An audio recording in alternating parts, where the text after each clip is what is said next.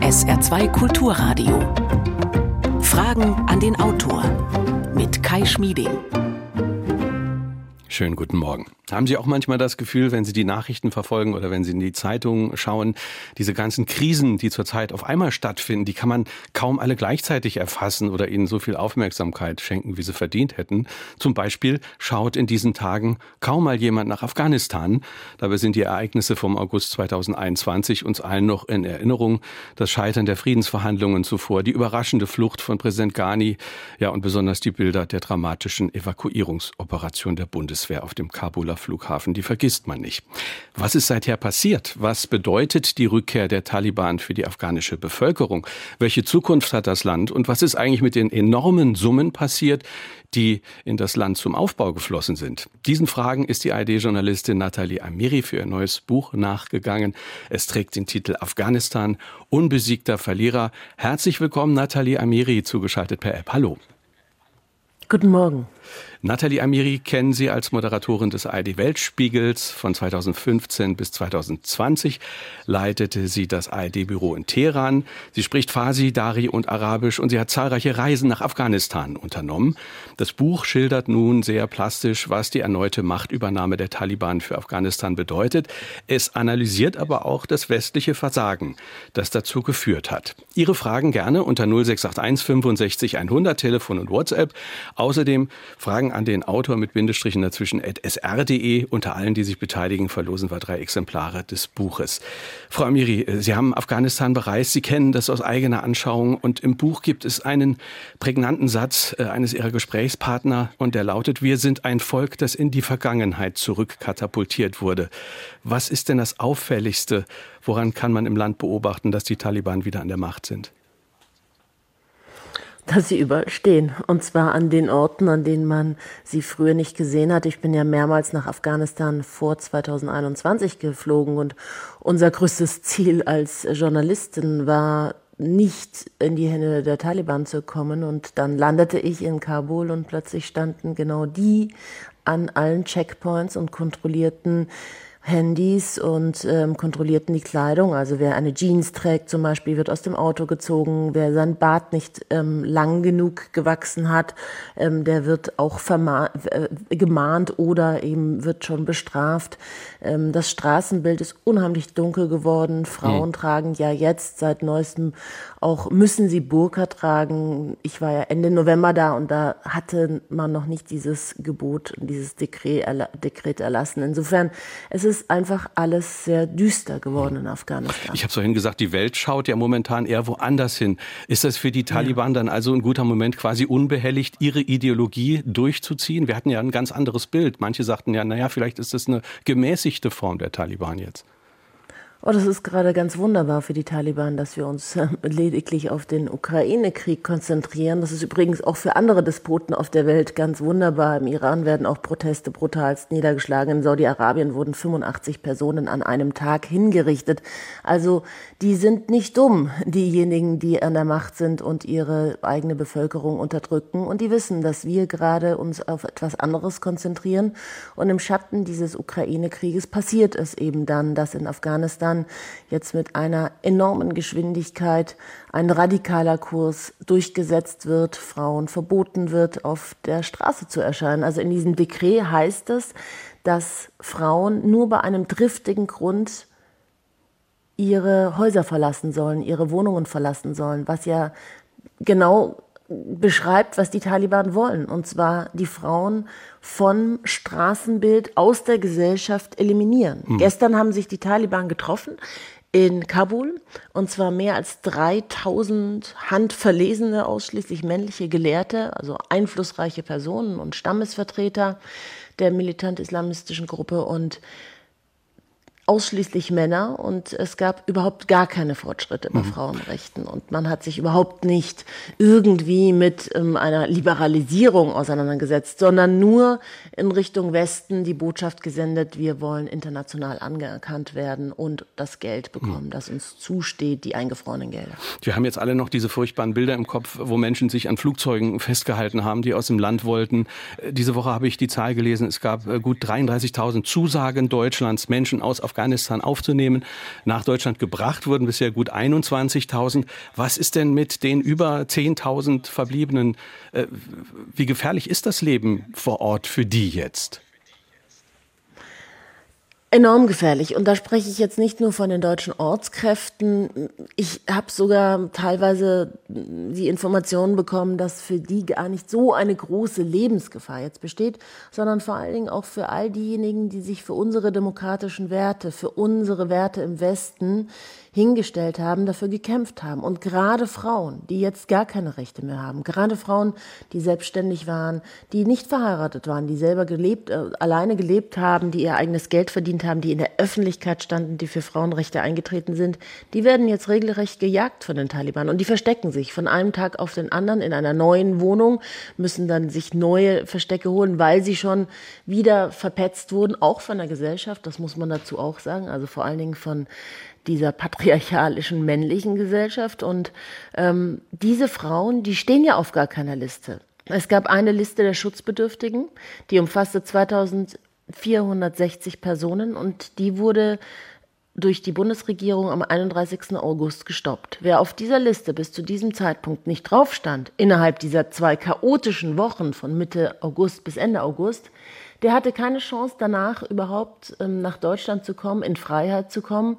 Und diese Menschen fühlen sich jetzt komplett alleine gelassen, weil man ihnen auch sagt, also ihr braucht gar nicht damit rechnen, weil das Kontingent hier in Deutschland ist erschöpft. Wir haben jetzt ukrainische Flüchtlinge mhm. und ihr kommt jetzt erstmal nicht dran. Aber diese Menschen äh, schauen ihrem Tod jeden Tag in die Augen. Hm. Insofern haben sie eine unglaubliche Angst. Sie haben die Situation der Frauen beschrieben. Wie war das denn eigentlich dann äh, für Sie? Wie hat sich das angeführt? Also Sie durften sich ja offenbar als internationale Journalistin äh, nicht unverschleiert äh, oder alleine auf den Straßen bewegen. Was war das für eine Situation?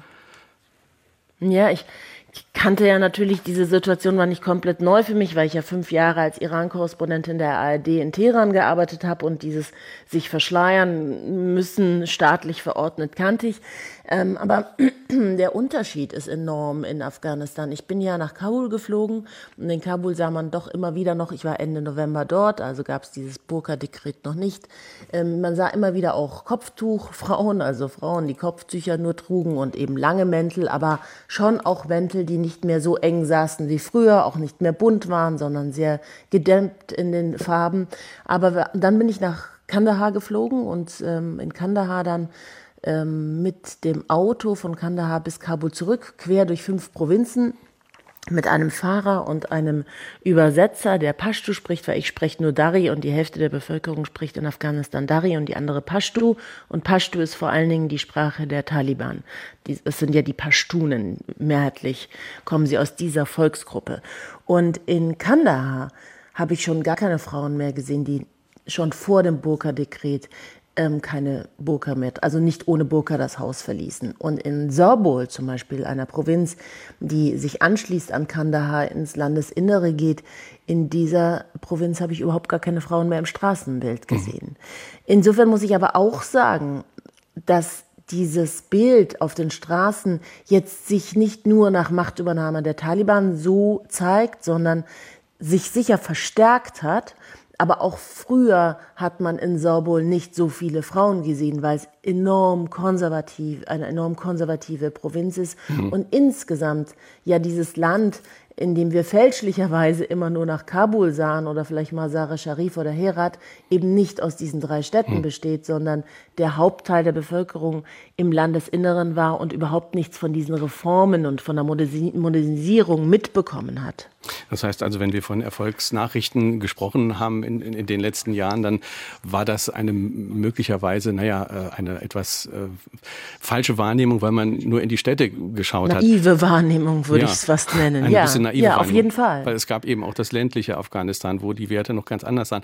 Wie war das aber dann jetzt für Sie? Sie, Sie konnten ja auch mit den Taliban sprechen. Wie war das für Sie als Journalistin, ja. mit, mit diesen Taliban-Vertretern sich zu treffen und sich mit denen zu unterhalten?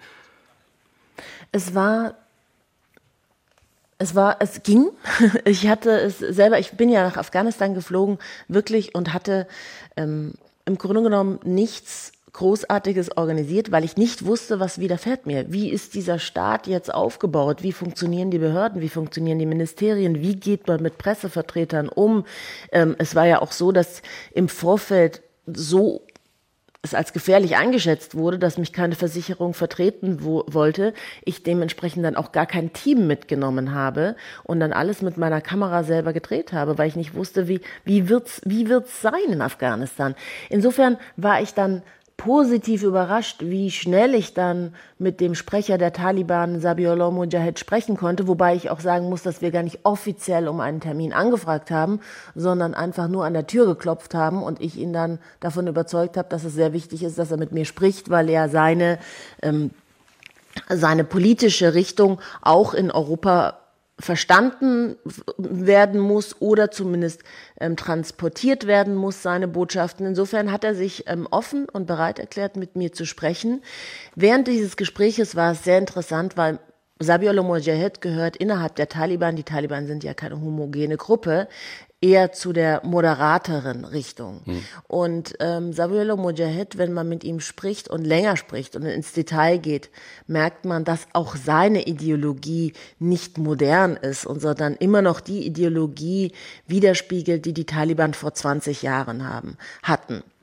Jetzt ist es nicht so, dass wir Massenhinrichtungen sehen. Es gibt keine Amputationen von Gliedmaßen wie vor 20 Jahren diese Schreckensherrschaft wirklich ähm, agierte. Aber die Ideologie und die politische Richtung hat sich keinen Deut geändert von vor 20 Jahren. Und darauf haben übrigens auch immer wieder Frauenrechtsaktivistinnen, Journalistinnen während der Doha-Verhandlungen hingewiesen, die dann aber auch von den amerikanischen Vertretern wie Störfaktoren beachtet und, mhm. und behandelt wurden. Und äh, man wollte einfach, und das war klar bei diesen Doha-Verhandlungen, die Amerikaner wollten raus und sie wollten mit wirklich im Grunde genommen keiner Bedingung sind sie aus diesem Land gegangen und haben den Taliban das Land mhm. überlassen. Und ähm, was danach passierte, und das haben sie auch signalisiert innerhalb der Verhandlungen, aber auch im Nachgang jetzt, ist ihnen im Grunde genommen egal. Und das hm. wissen die Taliban und genau so agieren sie. Während sie sich am Anfang noch moderat gezeigt haben, sieht man ja jetzt so unglaublich viele Dekrete, zig Dekrete, die erlassen wurden gegen die Frauen, gegen die Rechte der Frauen. Insofern machen die Taliban gerade was sie wollen. Mhm. Und der, die Hardliner haben den inneren Machtkampf, den es angeblich gab, das ist auch noch eine Frage, ob das nicht ein Spiel war für den Westen, um sich moderater zu zeigen, aber den haben im Moment die Hardliner mhm. gewonnen und sie haben sich komplett durchgesetzt. Nathalie Amiri ist heute Morgen unser Gast auf SR2 Kulturradio. Ihr Buch trägt den Titel Afghanistan, unbesiegter Verlierer. 0681 65 100 ist unsere Nummer. Wir haben einige Hörerfragen, die sich hier schon gestaut haben. Wir hören mal eine erste. Wie stellt sich die Situation der Opfer des jüngsten Erdbebens dar? Frau Amiri, bitte. Das Erdbeben hat mal wieder die Ärmsten von den Armen getroffen. Es gab über 1000 Tote. Zehntausende haben ihre Häuser, ihre Unterkunft verloren. Die Ersthilfe, so hatte zumindest der Leiter der, der Katastrophenbehörde dort ähm, gesagt, ist angekommen, Decken, Wasser, Lebensmittel erstmal. Aber das Problem ist natürlich, wie soll man all diese Häuser wieder aufbauen, wenn dem Staat sowieso Geld fehlt? Und sie haben definitiv keine Programme, keine Unterstützungsprogramme für diese Opfer. Insofern hat es die Menschen in der Provinz Paktika enorm getroffen und ähm, ja, wieder mal, wie wir oft beobachten können, die Ärmsten der Armen der Welt hat mhm. es getroffen und sie werden vermutlich zu den Obdachlosen ähm, jetzt hinzugezählt werden, die schon zwei Millionen in Afghanistan ausmachen. Mhm. sie beschreiben das im Buch, äh, das, also das ist äh, ja nun ein, ein Unglück, dass ein Land trifft, das äh, in einem maroden Zustand ist, wo die Wirtschaft äh, am, am Boden ist. Und das, obwohl man über Jahrzehnte Milliarden investiert hat, äh, nur um jetzt zu sehen, ja. die Taliban werden ersetzt durch die Taliban. Sie rechnen im Buch vor, für Infrastruktur und Wiederaufbau hat man mehr Geld ausgegeben als mit dem Marshallplan für Europa nach dem Zweiten Weltkrieg.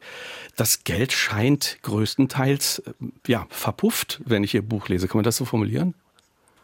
Verpufft und überhaupt nicht in Afghanistan angekommen zu sein. Also ähm, groß, also eins der größten Probleme. Ich habe auch mit einem ähm, Leiter der Antikorruptionsbehörde gesprochen in Kabul, der jahrelang da gearbeitet hatte. Der hat mir gesagt, er hält die Korruption für eines der Hauptgründe, warum dieses ganze System, warum Afghanistan zusammengebrochen ist.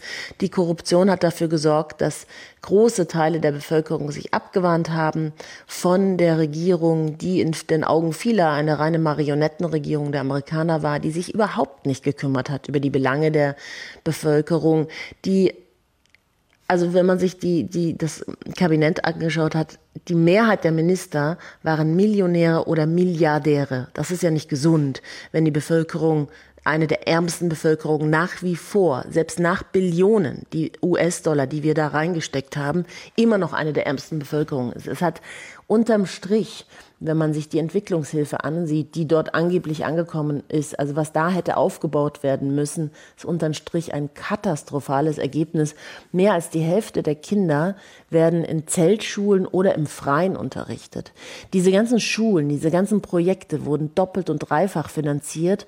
Natürlich hat die Bevölkerung angefangen zu tricksen, weil man gesehen hat, es geht überhaupt nicht um Nachhaltigkeit. Es geht einfach nur darum, dass man das Geld ausgegeben hat. Ich habe selber mit sehr vielen äh, Vertretern von internationalen Organisationen gesprochen, mhm. Goethe-Institut, alle Institute, alle Institutsleiter hatten wirklich Schweißperlen auf der Stirn, weil sie am Ende des Jahres das Geld ausgegeben haben mussten. Die Bilanz musste stimmen. Das war das Ziel. Nicht, ob das Projekt nachhaltig ist, nicht, ob das kontrolliert wird, nicht, ob man schaut, ob vielleicht die Gelder überhaupt ähm, ankommen dort, wo sie ankommen sollen. Mhm. Und man muss dazu sagen, dass 40 Prozent dieser Billion nur in Afghanistan ankam.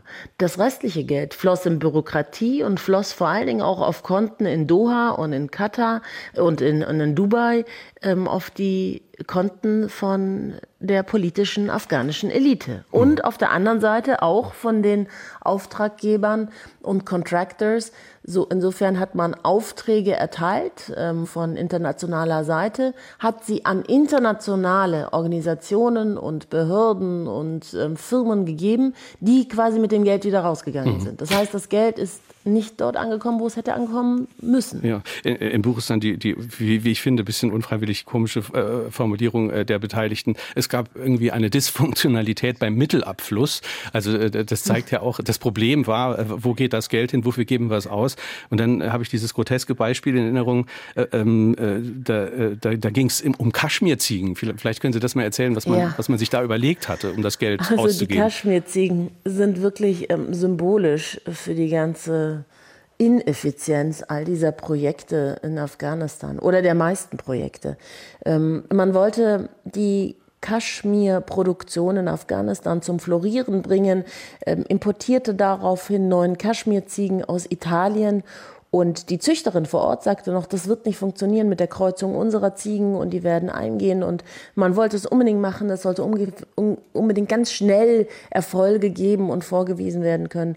Und insofern kreuzte man diese Ziegen, die Tiere gingen alle ein und das gesamte Projekt kostete sechs Millionen Dollar. Mhm.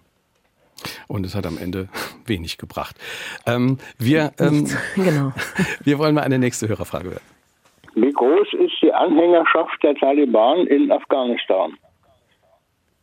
Ja, Sie haben es schon mal angedeutet, vielleicht können Sie es noch ein bisschen äh, vertiefen. Also es gibt keine genaue Zahl. Die Taliban sind ungefähr eine Gruppe von 50 bis 60.000 Kämpfern. Die Elite macht 500 bis 600 Menschen aus, mehr nicht. Alles Männer, alles ähm, zu 90 Prozent, 95 Prozent Pashtunen.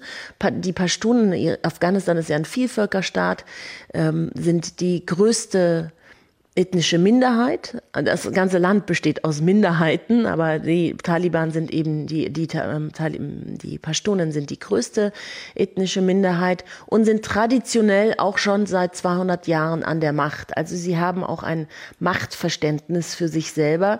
Was man nicht vergessen darf, die Taliban stammen wirklich aus dem inneren der afghanischen Gesellschaft. Sie gehören zu Afghanistan. Mehr als eine Kasai- und eine Rani-Regierung, die mit den Amerikanern gearbeitet hat, die meisten, die nicht einmal die Sprachen des Landes beherrschten richtig gut, sondern besser Englisch sprachen. Insofern repräsentieren die Taliban fast repräsentativer die Gesellschaft als jetzt diese Marionettenregierungen der letzten 20 Jahre, doch sie repräsentieren und kümmern sich aber vor allen Dingen eben nur um ihren eigenen Teil. Also die Taliban hatten ja bei den Doha-Verhandlungen auch versprochen, dass es eine inklusive Regierung gibt. Mhm. Das heißt, dass sowohl Frauen als auch ethnische Minderheiten in der Regierung teilhaben werden. Das ist nicht der Fall. Zu dem Fall ist es nicht gekommen. Sie haben ihr Versprechen nicht eingehalten. Es sind nur Pashtunen in der Regierung und keine Frau weit und breit. Insofern, die Taliban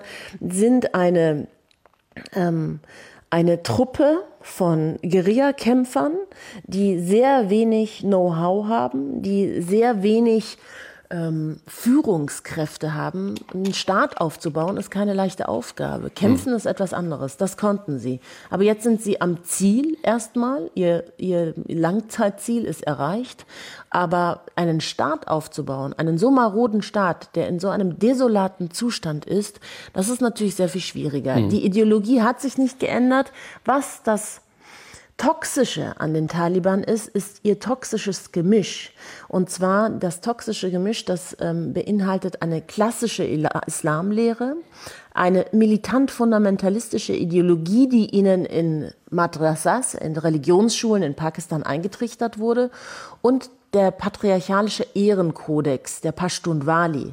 Und der Pashtunwali bestimmt sehr viel mehr als der Islam da den politischen und den alltäglichen Alltag der, der Menschen und ist, also die Taliban regieren mit dem Tashtun Wali mehr inhaltlich als mit Islam. Mhm. Also zum Beispiel gibt es da Nam, Namus, Namus, das ist, ähm, das bedeutet, dass die Frau das Eigentum für den Mann ist, oder Parda, das ist ein imaginärer Vorhang, das heißt, außereheliche Beziehungen werden zum Beispiel mit dem Tod bestraft. Da reicht allein der Verdacht, und nicht vier Zeugen wie im Islam. Mhm. Und es gibt zum Beispiel auch im Pashtun Wali kein Eigentum für Frauen, kein Erbrecht. Also all diese Dinge sind ja. sehr viel extremer und fundamentalistischer, ja. als der Islam es vorgesehen hat. Übrigens noch einen Satz. Im Islam wird Lehre und Bildung nicht verboten.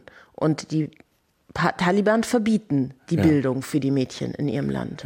An all dem, was Sie beschreiben und auch, auch, was Sie auch im Buch beschreiben, spürt man ja, ähm, dass der Westen möglicherweise die kulturelle Identität dieses Landes nicht so richtig verstanden hat. Also die Bedeutung der Ethnien, genau. Äh, dass viele nicht als Nation denken, sondern dass die Zugehörigkeit, naja, ich sag mal, zu einem Stamm äh, wichtiger ist. Aber man muss ja auch äh, sagen, sämtliche an Kriegen beteiligte Parteien haben ja in den letzten 40 Jahren genau dieses ethnische Konfliktpotenzial genutzt, auch um die jeweilige Position zu stärken. Auch die USA. Ähm, natürlich, aber äh, was Sie zu, zu Beginn sagten, der, der, das größte Problem war, man ist in ein Land gegangen und hat es nicht gekannt und hat es bis zum Schluss nicht gesehen, wie es ist in seiner Konstellation. Die geografischen Gegebenheiten, das, der Fakt, dass es ein Vielvölkerstaat ist, der Bildungsstand. Das amerikanische Militär ist auf die Soldaten, auf die afghanischen Soldaten zugegangen und hat ihnen in PowerPoint-Präsentationen Angriffsmethoden erklärt. Die afghanischen Soldaten waren zu 70 bis 80 Prozent Analphabeten. Die haben nicht einmal den Unterschied zwischen Grün und Blau gewusst. Insofern, man hat eine, von außen hat man dieses Land überstülpen wollen mit unserer Politik, mit unserer Kultur mhm. und hat das Land nicht gesehen, wie es ist und hat viel zu wenig Afghaninnen und Afghanen mit einbezogen, damit man dieses Land vielleicht nach so und so vielen Jahren irgendwann mal auch versteht. Aber man hat es, würde ich sagen, bis zum Ende nicht verstanden. Mhm. Nathalie Amiri ist heute Morgen unser Gast. Afghanistan, unbesiegter Verlierer ist der Titel des Buches. 0681 65 100 ist unsere Nummer. Wir hören eine nächste Hörerfrage. Warum nähert sich denn Putin an die Taliban an? Eine spannende aktuelle Frage. Warum? Warum er das tut, ja. Was die Frage ist, warum, ja. Ähm, weil Putin Russland, China, Iran alle Plätze, alle Lücken füllen, die der Westen verlässt. Das ist in Syrien passiert, das ähm, passiert ähm, in, der, äh, im, in Libyen, das passiert im Irak. In, überall, wo der Westen Lücken hinterlässt, sind die Russen und die Chinesen schon da. Und Lavrov hat ja letzte Woche gesagt, ähm, die Konzentration und die Zukunft liegt in, in Eurasien. Und da sieht er Indien China, Russland und Iran als führende zukünftige Weltmacht an. Und das ist deren, das ist das Ziel. Also die Trennung Westen, um Asien inklusive Russland ist, ähm, wird immer gravierender und der Graben zwischen uns immer tiefer. Unter anderem äh, war ein wichtiger Partner der Taliban ja immer schon auch Pakistan, äh, das eben bestimmte Sicherheitsinteressen ja. Äh, auch hat, weil sich vom Nachbarn Indien bedroht fühlt. Pakistan wiederum ist engster Verbündeter der USA. Das birgt auch viel Konfliktpotenzial noch das gab und Pakistan hat genau deshalb auch ein doppeltes Spiel lange gespielt. Auf der einen Seite äh, mit den USA kooperiert und sehr viel auch ähm, den USA an, an, an Fläche gegeben, auch an Möglichkeiten, an Freiheiten für Waffenlieferungen, ähm, für, für auch Flugzeuge, die von dort gestartet sind. Und auf der anderen Seite haben die Pakistanis sowohl militärisch als auch finanziell, als auch Rückzugsgebiete, Orte den Taliban jahrelang gewährt. Und ähm, wenn es Pakistan nicht gäbe, dann gäbe es die Taliban nicht. Also ohne die Unterstützung von Pakistan hätten die Taliban nicht überlebt. Und insofern spielt Pakistan ein doppeltes Spiel, auch mit dem Westen. Und da liegt es jetzt an uns auch zu sagen, Tacheles zu sprechen. Also wenn wir wollen, dass irgendwie in diesem Land jetzt nicht eine Brutstätte für islamischen Terror entsteht. Und das beginnt schon massiv zu werden, denn die Taliban haben, haben kein Geld. Sie sind zwar jetzt der glorreiche Sieger, aber mehr nicht, bis auf dass sie die Amerikaner vertrieben haben und das jetzt nun schon über zehn Monate ist es äh, weit weg. Ähm, ist der Sieg, verhallt der Sieg immer mehr und die Realität kommt näher. Und was macht man, wenn man ähm, die Gehälter nicht zahlen kann. Die ganzen Taliban-Kämpfer werden immer unzufriedener und die werden gerade rekrutiert vom IS und zwar dem Daesh-K, also dem Ableger des Islamischen Staates, der immer größer wird in Afghanistan und es eine enorme Gefahr ist. Insofern betrifft es auch uns, selbst wenn wir jetzt erfolgreich weggesehen haben, zehn Monate lang und so getan hatten, als hätten wir nie was mit Afghanistan zu tun gehabt. Zumindest ist es mhm. der Vorwurf der Bevölkerung an uns im Westen. Ähm, sollte es uns aus sicherheitspolitischen Interessen interessieren, nach Afghanistan zu schauen, dass dieser Staat nicht komplett zusammenbricht. Hm. Sie meinen also, weil die Wahrscheinlichkeit von, von Anschlägen dann auch möglicherweise wieder größer ist äh, durch Daesh. Die Taliban sind eine, genau, die Taliban sind eine Terrorgruppe, die sich nur immer auf ihr eigenes Land fixiert haben und auch keine ähm, keinen Anschein machen, dass sie sich wirklich nach außen hin wenden mit ähm, terroristischen Anschlägen. Aber Daesh K ist ein, ein, ein, eine internationale Terrororganisation, die vor allen Dingen sich zum Ziel gemacht hat, den Westen zu bekämpfen. Und da werden wir früher oder später wieder Anschläge mhm. erleben müssen. Sie haben vorhin gesagt, Sie haben kein Geld. Was mich interessiert konkret, wie wird denn momentan das Staatswesen dann überhaupt finanziert? Wo kommt das Geld her? Fließen doch noch Gelder aus dem äh, Westen? Oder wie funktioniert das? Es fließen Gelder und zwar über die UN und nicht gering. Ähm, 32 Millionen pro Woche fließen ähm, weiterhin nach Afghanistan. Insofern ähm, ist es natürlich auch etwas, es ist ein Dilemma, in dem sich der Westen befindet. Was macht man? Das Land befindet sich in einer humanitären Krise. Die Menschen haben inzwischen ihr Hab und Gut verkauft. Das haben sie nicht mehr. Jetzt haben sie begonnen, ihre Organe zu verkaufen. Es gibt ganze Dörfer in der Nähe zu Herat, die nur noch eine Niere haben. Kinder werden verkauft. Die Kinder eben sind, Ehen sind exponentiell in die Höhe geschossen. Das heißt, das Land, die Bevölkerung hat einfach gar nichts mehr und, und die Taliban haben viel zu wenig Geld, um diesen Staat am Laufen zu halten. Große Teile des Gesundheitssystems, also wirklich die überwiegende Mehrheit, wurden finanziert aus internationalen ähm, Töpfen. Und 75 Prozent des afghanischen Staatshaushaltes wurde auch finanziert durch internationale Gelder. Das fehlt jetzt alles. Auf der anderen Seite kommen Hilfsgelder rein, weil die UN sagt, humanitäre Katastrophe, es muss ähm, irgendwie geholfen werden. Aber ein Großteil dieser Gelder landen auch in den Taschen der Taliban. Mhm. Also kontrolliert wird wieder zu mhm. wenig und Bedingungen gestellt werden auch wieder zu wenig. Mhm. Also es bleibt ein Dilemma. 0681 65 100 ist unsere Nummer, WhatsApp und Telefon und äh, unsere Hörerinnen wollen nicht nur was lernen heute Morgen, ich sehe auch, sie wollen auch äh, konkret wissen, was sie denn tun können. Barbara Seeberger hat uns geschrieben, eine WhatsApp, und sie fragt, welche Hilfsorganisationen kann man unterstützen, um gezielt den Frauen und Mädchen in Afghanistan zu helfen? Haben Sie da Hinweise oder einen Tipp? Ich ähm, halte immer noch die Kabul-Luftbrücke, die sehr, sehr effektiv, und zwar effektiver als jemals die deutsche Bundesregierung es gemacht hat, die Menschen vor Ort ähm, evakuiert, vor allen Dingen Frauen, halte ich als eine der äh, Hilfsorganisationen, die wirklich, also da kommt jeder Cent an. Ähm, und ich äh, arbeite mit diesen Menschen zusammen und die sind alle ehrenamtlich 24 Stunden am Telefon und organisieren diese Evakuierungen wirklich sehr effizient.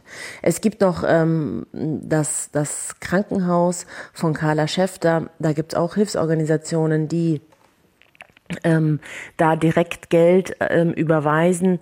Wenn ich, wenn Sie mir kurz wenn, ich muss mal kurz nachschauen, weil ich ne, jetzt nicht. Wir können das auch nachliefern. Wir machen das in die, wir machen das Perfekt. Äh, zu den Informationen des Podcasts. Liste schicken. Ja, genau. Das, Perfekt. Das, das tun wir zu den Informationen des Podcasts und dann haben das die Leute, genau. wenn sie den Podcast sich runterladen. Das ist das Chuck Hospital und dann kann ich Ihnen die gesamte Liste geben, die ich selber überprüft habe. Mit den Menschen habe ich auch vor Ort gesprochen und ich würde, ich würde immer ähm, davon davon abraten, UN große Spenden an riesige um Organisationen zu geben, weil da landen einfach immer 40 Prozent ihrer Gelder ähm, im Bürokratieteil und nicht bei den Menschen, wo es ankommen soll.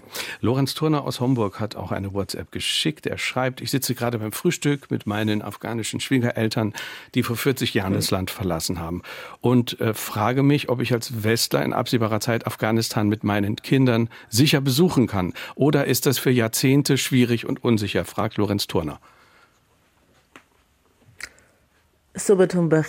Ähm, ich habe gesagt, guten Morgen, habt ein gutes Frühstück.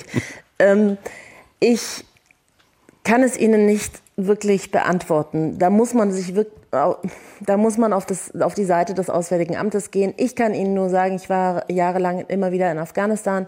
Es war enorm unsicher. Ich habe diese Reise als die sicherste von allen empfunden, denn diejenigen, die für Anschläge gesorgt haben, die Taliban, sind jetzt an der Macht und wollen ein äh, Gefühl der Sicherheit auch vermitteln. Und natürlich gibt es keine Anschläge mehr, weil sie den inneren Feind, also die Amerikaner und die, ihre Verbündeten verloren haben.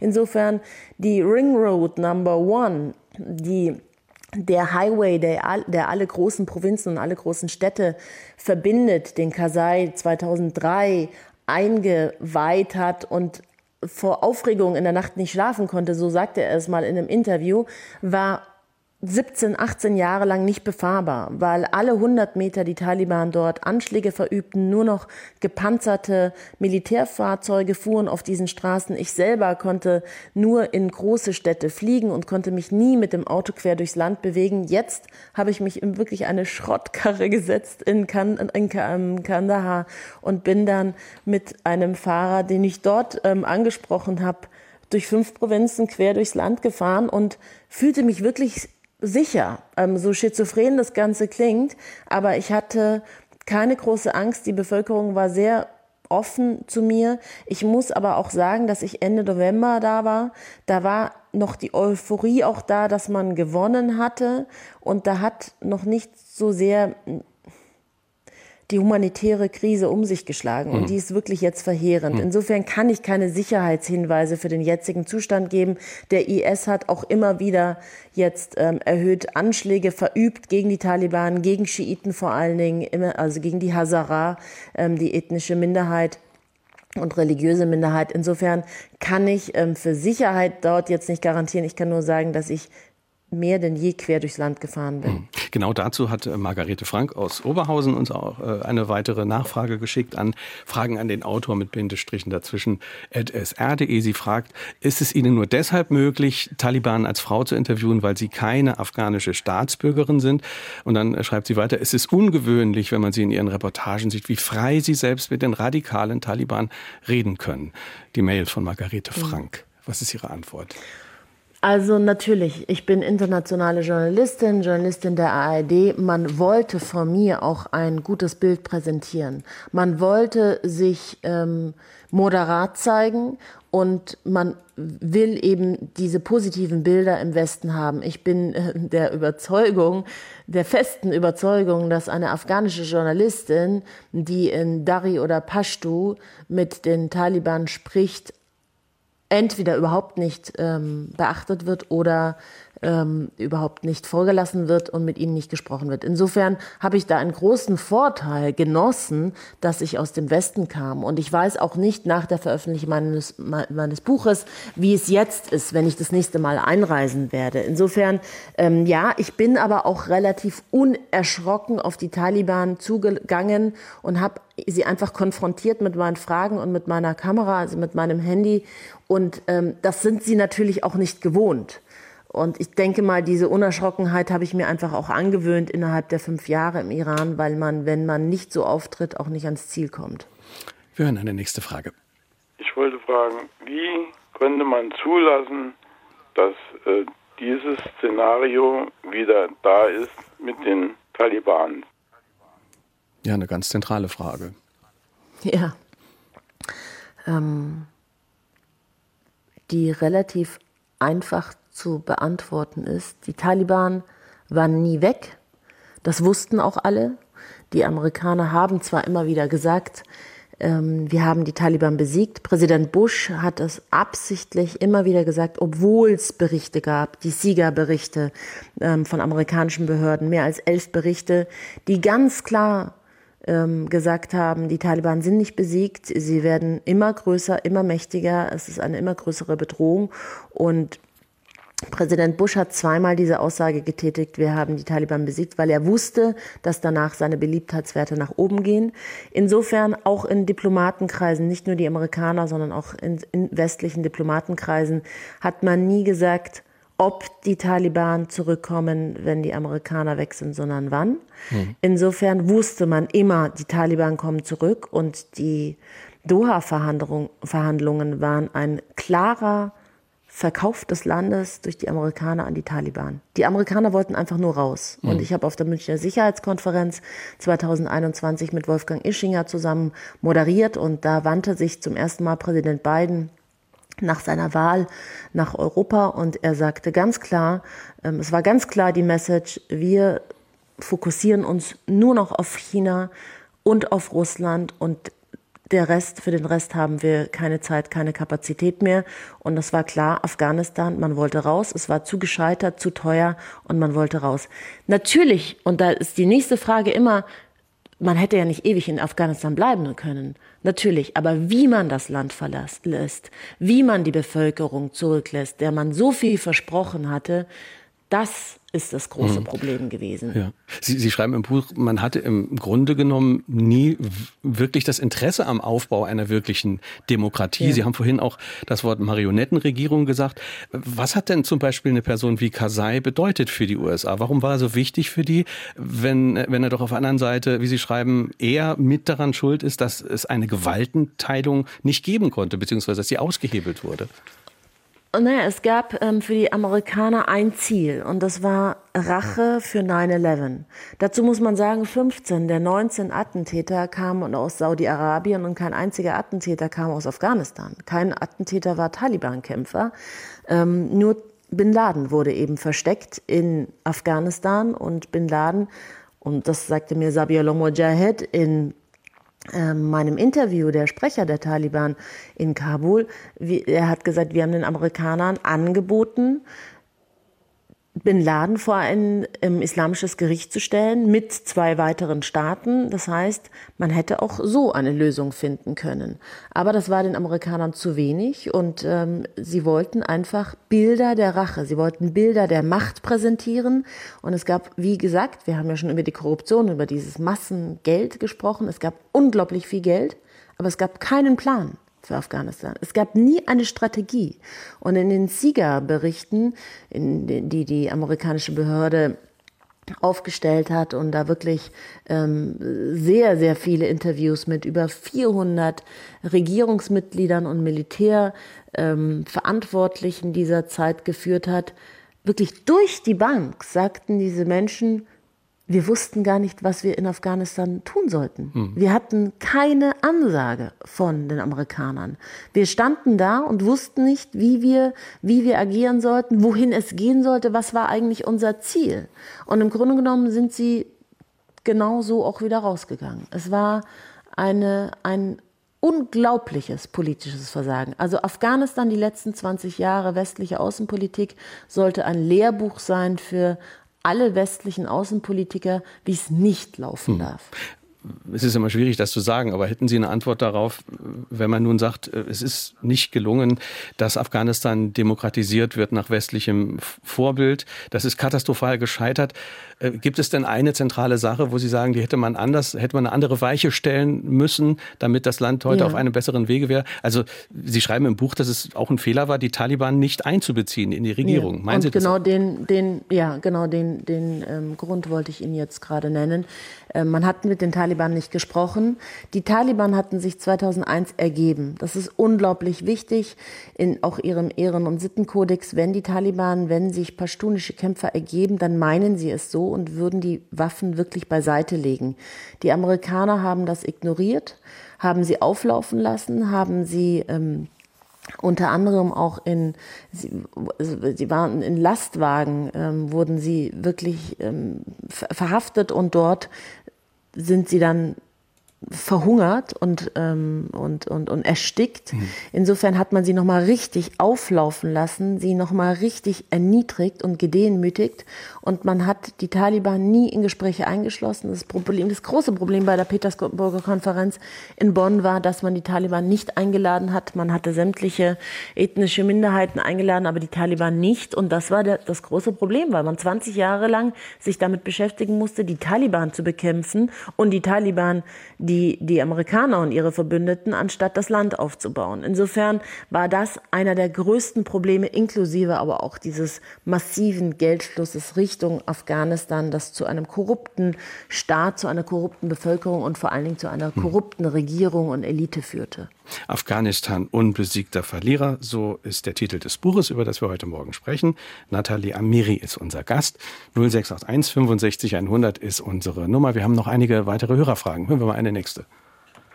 Wie lange glauben Sie, lassen die Frauen speziell sich das noch bieten?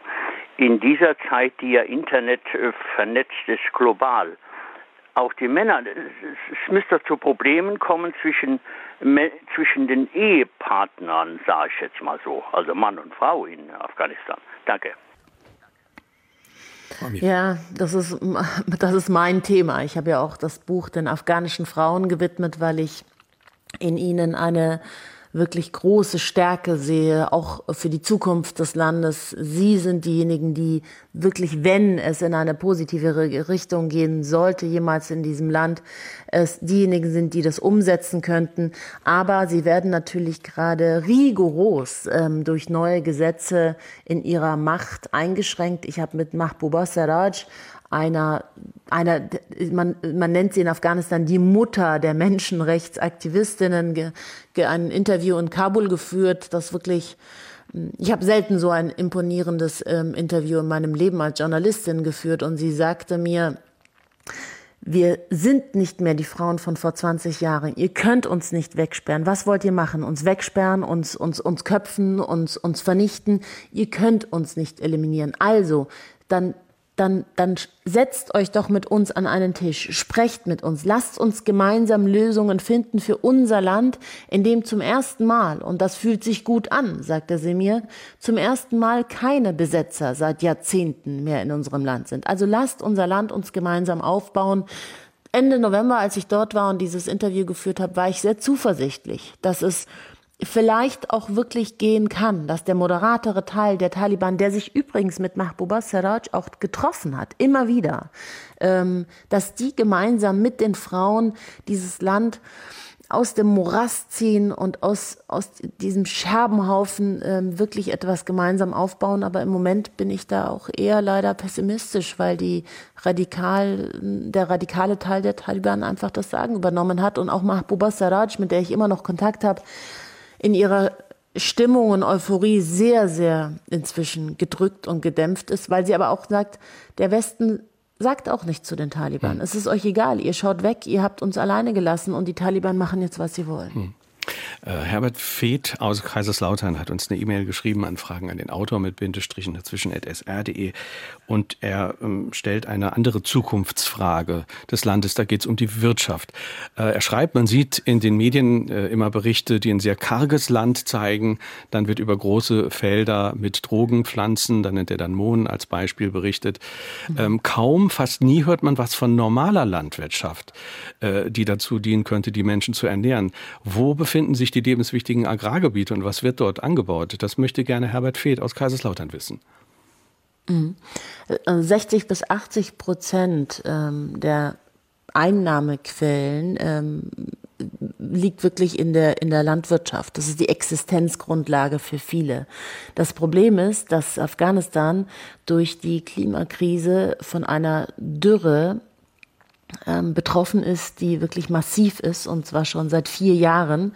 Und das hat die Landwirtschaft in eine Richtung gezwungen, die nur noch ähm, ja, Anbau ähm, bewerkstelligen kann, die, die sehr wenig Wasser braucht. Und dazu gehört leider der Opiumanbau. Mhm. Also der Mohnanbau. Mohn braucht sehr wenig Wasser, ist sehr leicht anzubauen und es erbringt, es erbringt einfach die höchsten ähm, die höchsten Gewinne.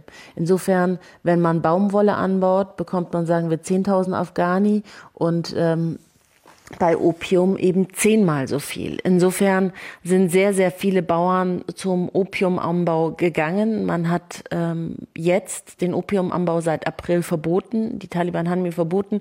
Dazu muss man aber auch sagen, dass die Lager gefüllt sind bis oben hin. Insofern kann es auch ein Trick der Taliban sein, den sie schon mal 2001 durchgeführt haben, dass sie Opiumanbau verboten haben, rigoros, wirklich mit drakonischen Strafen, haben sie dann auch den Opiumanbau um 80 Prozent reduziert.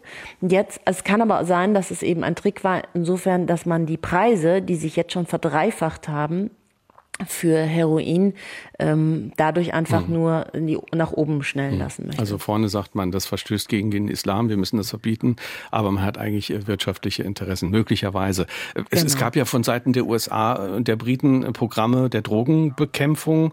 Äh, da wurde dann Geld dafür bezahlt, wenn Bauern ihre Mohnfelder zerstört haben, schreiben Sie. Das hat aber auch ganz falsche Anreize teilweise gesetzt habe ich das Gefühl. Ja, deswegen hat man äh, dann Mohn angebaut, um das Geld zu bekommen, um die Felder zu, zu zerstören und hat aber hat gleichzeitig dann für ähm, für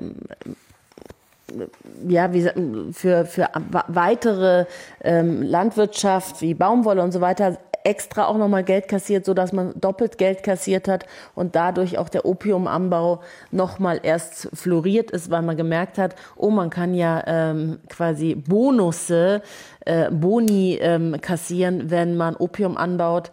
Und äh, so äh, hat es nochmal den Opiumanbau ähm, ja, ange, hm. angeheizt. Hm. Martin Rees aus Dortmund schreibt uns eine WhatsApp an 0681 65 100 äh, und äh, kommentiert mit einem Link hier auch die wirtschaftliche Zukunft Afghanistans. Äh, was ist denn mit den Bodenschätzen? Äh, Afghanistan ist ja hm. reich an Bodenschätzen. Ja, Lithium zum Beispiel. Also die Lithiumquellen sind enorm in Afghanistan, aber das Know-how fehlt. Ähm, die, die Firmen fehlen. Afghanistan ist jetzt auch sanktioniert. Und man könnte natürlich, und das war der Fehler, jahrelang, man ist ja reingegangen, hat sich im Grunde genommen bereichert in Afghanistan und ist wieder rausgegangen, anstatt das Land ähm, zu helfen, sich selbst ähm, zu ernähren und eben autark zu werden und nicht abhängig sein zu, zu müssen zum, vom Westen.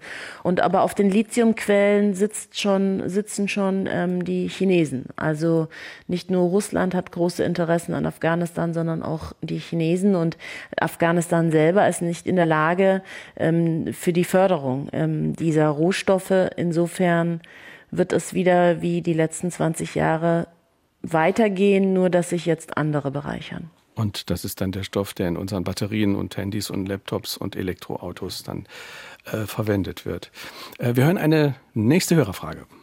Die Bundeswehr, aber auch Militärs anderer Länder waren lange Zeit vor Ort in Afghanistan in Auslandseinsätzen. Warum wurde das Erstarken der Taliban in dieser langen Zeitspanne nicht erkannt und zurückgedrängt? Ja, es ist im Grunde genommen das, was ich vorher auch schon sagte. Es gab die Siegerberichte, es gab Geheimdienstberichte, auch der, das BND. Die, man, man wollte es nicht sehen. Man wollte es nicht sehen. Man hat immer wieder davor gewarnt. Also wirklich, wer sich diese Siegerberichte, das kann ich nur jedem raten, wer sich mit Afghanistan intensiver auseinandersetzen möchte. Ähm, da gibt's auch noch ein anderes Buch, Buch ähm, Afghan Papers. Ähm, und die Siegerberichte sind auch ähm, öffentlich zugänglich teilweise. Insofern muss man sich das wirklich mal an durchlesen, wie oft Militärs gesagt haben, wie die Taliban werden immer größer, die erstarken gerade von Tag zu Tag. Wir müssen eine andere Strategie anwenden, wir müssen mit ihnen sprechen. 2011 gab es ein Treffen, ein Geheimtreffen, das hier beim BND in Pullach in München organisiert wurde zwischen Amerikanern und Taliban. Und die Amerikaner haben wieder gesagt, nein, wir möchten nicht mit ihnen sprechen, wir möchten sie nicht in die offiziellen Verhandlungen mit einbeziehen. Insofern man wusste es, man hat es nur nicht den jeweiligen Bevölkerungen mitgeteilt. Hm. Wir haben noch fünf Minuten. Lassen Sie uns noch äh, in die Zukunft äh, schauen. Ja, wie wird es jetzt weitergehen? Die, die wirtschaftliche Lage ist prekär. Die Menschen haben kaum medizinische Versorgung. Sie beschreiben das auch äh, eindrücklich im Buch. Manche haben auch nichts zu essen. Das Land ist auf Hilfe von außen angewiesen. Wie kann jetzt zum Beispiel eine Bundesregierung hier Unterstützung leisten, ohne die Taliban zu unterstützen? Ist das überhaupt möglich? Also 22 Millionen Menschen haben nichts zu essen. Ähm, über eine Million Kinder sind von extremem Hungertod bedroht. Ich war in Krankenhäusern und hatte Kinder auf dem Arm, die ähm, so schwach waren, dass sie sich weder bewegen noch weinen konnten. Ähm, insofern die kleineren Organisationen, über die es bilateral geht, die wirklich direkt die Gelder in die Krankenhäuser bringen, die direkt die Gelder in Frauen-NGOs bringen. Diese, diese ähm, Methoden, damit wir uns nicht komplett nachtlos fühlen, könnten ein Weg sein, um, um die Menschen vor Ort zu unterstützen gibt ja ein großes Dilemma, wenn man sieht, wie die Menschen leiden. Sie leiden ja eben auch unter den US-Sanktionen, die die gesamte afghanische Wirtschaft ersticken. Auch da müsste Natürlich. man möglicherweise noch mal drüber nachdenken, wie man, wie man das abfedert. Natürlich. Ja, über, über 9,2 ähm, Milliarden ähm, Dollar wurden eingefroren bei Machtübernahme durch die Taliban von den Amerikanern. Und ähm, Präsident Biden hat jetzt dieses Geld zur Hälfte schon mal an die Opfer von 9-11 verteilt. Das sind Gelder, die Afghanistan zugestehen. Und ähm, da gab es einen Riesenaufschrei in der afghanischen Bevölkerung. Und sie sagten, was, was ist das, wenn, also wie, was ist das moralisch, wenn das ärmste Land der Welt ähm, von, also sein Geld nicht bekommt, vom reichsten Land der Welt, also vom reichsten Land der Welt beklaut wird. Insofern war das natürlich enorm bitter für die Afghanen und Afghanen, jetzt diese amerikanischen Sanktionen, die nochmal komplett alles sanktionieren und auch Afghanistan vom SWIFT-System ausgeschlossen haben, so dass auch wirtschaftlich unglaublich schwer es ist, überhaupt in Afghanistan etwas aufzubauen für diejenigen, die sich auch noch trauen. Also das ist ja auch nochmal der, die Sache. Ne? Wir hatten ja auch den Hörer, ähm, die Hörerfrage, ob man überhaupt nach Afghanistan gehen kann. Natürlich sind internationale Firmen jetzt eher ähm, davon abgeneigt, nach Afghanistan zu gehen und zu investieren. Afghanistan hat ja nun gezeigt, ähm, Demokratie kann man nicht erkaufen, man kann sie auch nicht mit Waffen erzwingen äh, und wir sollten möglicherweise auch sehr vorsichtig sein, äh, unsere Kultur einer anderen Gesellschaft überzustülpen. Hm. Ähm, haben Sie dennoch die Hoffnung nicht aufgegeben, dass sich was für die Menschen in Afghanistan in den nächsten Jahren wieder zum Positiven wenden könnte? Was gibt Ihnen Hoffnung? Eine Minute haben Sie noch. Hoffnung geben mir die Frauen. In Athen wurde vor zwei Monaten ein Exilparlament ähm, gegründet. 26 äh, der 86 Frauen, die damals im Parlament gearbeitet haben, haben sich zusammengetan. Sie machen sich wirklich, sie, sie arbeiten jetzt mit einer Stimme. In Brüssel machen sie auch Druck ich habe Hoffnung, dass eines Tages, es wird ein sehr, sehr schwerer und sehr langer Weg sein, mit sehr viel Steinen und sehr großen Steinen, aber dass eines Tages die Frauen in Afghanistan ähm, das Land in eine positive Richtung bringen werden. Wann werden Sie möglicherweise wieder dorthin fahren können? Haben Sie das schon geplant oder wissen Sie das noch nicht so genau? Ich möchte mich unbedingt um diesen illegalen Organhandel kümmern und versuche in den nächsten Monaten nach Afghanistan wieder zu reisen. Dankeschön, Nathalie Amiri. Vielen Dank für dieses beeindruckende Gespräch und schöne Grüße nach München. Danke Ihnen ganz herzlich. Danke Ihnen für Ihr Interesse. Afghanistan, unbesiegter Verlierer, ist der Titel des Buches, erschienen im Aufbauverlag. 255 Seiten kosten 22 Euro. Jeweils ein Exemplar geht an Rudolf Müller aus Saarbrücken, an Helmut Bill aus Saarbrücken und an Stefan Brabender aus Friedrichsthal. Kommende Woche der Gast bei meinem Kollegen Jochen Marmit, Stefan Kreuzberger. Es geht um das Deutsch russische Jahrhundert und die Geschichte einer besonderen äh, Beziehung. Es gibt ja kaum andere Staaten auf der Welt, deren Beziehungen während der vergangenen 100 Jahre nur annähernd so nachhaltig durch Revolution und Umbruch, durch Terror und Gewalt und Abgrenzung und Verständigung geprägt worden sind, schreibt er. Und diese drei gemeinsamen Wirklichkeiten bestimmen immer wieder das Weltgeschehen und wirken bis in die Gegenwart. Das gilt umso mehr, als es aktuell um das bilaterale Verhältnis insgesamt nicht gut steht. Das deutsch-russische Verhältnis, Thema nächste Woche. Ich bin Kai Schmieding. Danke fürs Zuhören. Tschüss.